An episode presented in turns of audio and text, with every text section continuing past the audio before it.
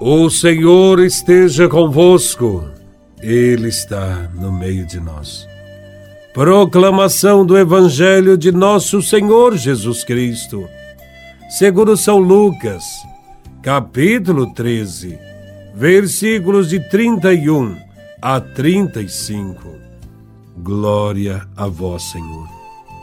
Naquela hora, alguns fariseus aproximaram-se e disseram a Jesus: Tu deves ir embora daqui, porque Herodes quer te matar. Jesus disse: Hei de dizer a essa raposa: Eu expulso demônios e faço curas hoje e amanhã, e no terceiro dia terminarei o meu trabalho. Entretanto, preciso caminhar hoje, amanhã e depois de amanhã, porque não convém que um profeta morra fora de Jerusalém. Jerusalém, Jerusalém, tu que matas os profetas e apedrejas os que te foram enviados. Quantas vezes eu quis reunir teus filhos, como a galinha reúne os pintainhos debaixo das asas, mas tu não quisestes. Eis que vossa casa ficará abandonada. Eu vos digo: não me vereis mais, até que chegue o tempo em que vós mesmos direis: Bendito aquele que vem em nome do Senhor. Palavra da salvação. Glória a vós, Senhor. Jesus atravessa cidades e povoados e firmemente caminha para Jerusalém, onde dará a sua vida. Jesus é alertado pelos fariseus sobre a ameaça da parte de Herodes, que o quer ver longe e sem ação nenhuma naquele lugar. Mas Jesus não se intimida e continua a realizar a missão que liberta as pessoas. Não são as perseguições, as ameaças e o perigo que Herodes representa que irão fazê-lo recuar. Ele tem uma missão a cumprir e não desistirá dela enquanto não tiver cumprido. É este o recado que Jesus de Nazaré manda para Herodes. E Jesus o chama de raposa. Raposa é um animal que vive à espreita, aguardando o momento de atacar sua presa.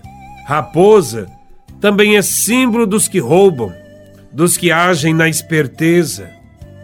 Jesus, porém, sabe que o Pai está com ele, e isto lhe basta.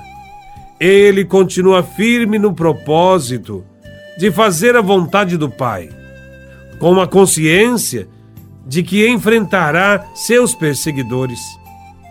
Jerusalém, a cidade santa, será o palco destes acontecimentos. Lá, Jesus de Nazaré morrerá e depois de três dias ressuscitará. Jerusalém é também hoje o nosso destino. É para Jerusalém celeste que todos nós caminhamos. Jesus Cristo ensinou para nós o caminho e também o jeito de caminhar para lá. Haveremos de caminhar com coragem e muita fé para atravessarmos os vales sombrios da nossa vida. Jesus não temeu os homens. Ele tinha liberdade para se afastar de Jerusalém, mas permaneceu fiel ao Pai. O mais importante é obedecer a Deus do que aos homens.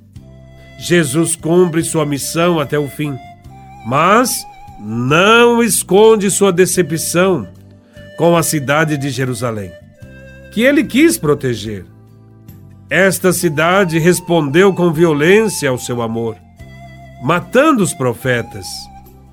Jesus chorou diante de Jerusalém, lamentando sua rebeldia e obstinação em não aceitá-lo como Salvador. Jesus chorou por aqueles que não o acolheram e previu para eles um tempo de abandono e dispersão. Será que também nós, com nossas atitudes e opiniões, também não estamos matando os profetas que hoje nos chamam a lutar pela paz e contra a pena de morte? Será que nos conformamos com a violência e o desrespeito à vida? Ou pior, será que nos tornamos inimigos da cruz de Cristo, reproduzindo na sociedade o ódio, o preconceito e a intolerância? Jerusalém pode ser cada um de nós que não aceita a salvação de Jesus e não aproveita o tempo em que é visitado. Sim, muitas vezes rejeitamos a Deus. Não caminhamos seguindo Sua palavra. Não seguimos os seus ensinamentos de amor ao próximo e perdemos o preciosíssimo tempo que estamos vivendo neste mundo. Jesus também chora diante de nós e lamenta a nossa ignorância quando ficamos do lado dos violentos. Mas mesmo assim, Jesus torce e espera por nós no devido tempo, para que possamos ainda dizer de coração: Bendito aquele que veio em nome do Senhor. São muitos os questionamentos que este Evangelho suscita. Entretanto, não podemos perder de vista o amor de Deus por nós. Mesmo quando os sinais de morte parecem ser maiores, Deus nos ama, estará sempre no meio de nós, nos enchendo de paz e coragem. Ele nos fortalecerá no momento oportuno para enfrentarmos os inimigos do reino e pregarmos o Evangelho da paz da justiça e do amor. Louvado seja nosso Senhor Jesus Cristo, para sempre seja louvado.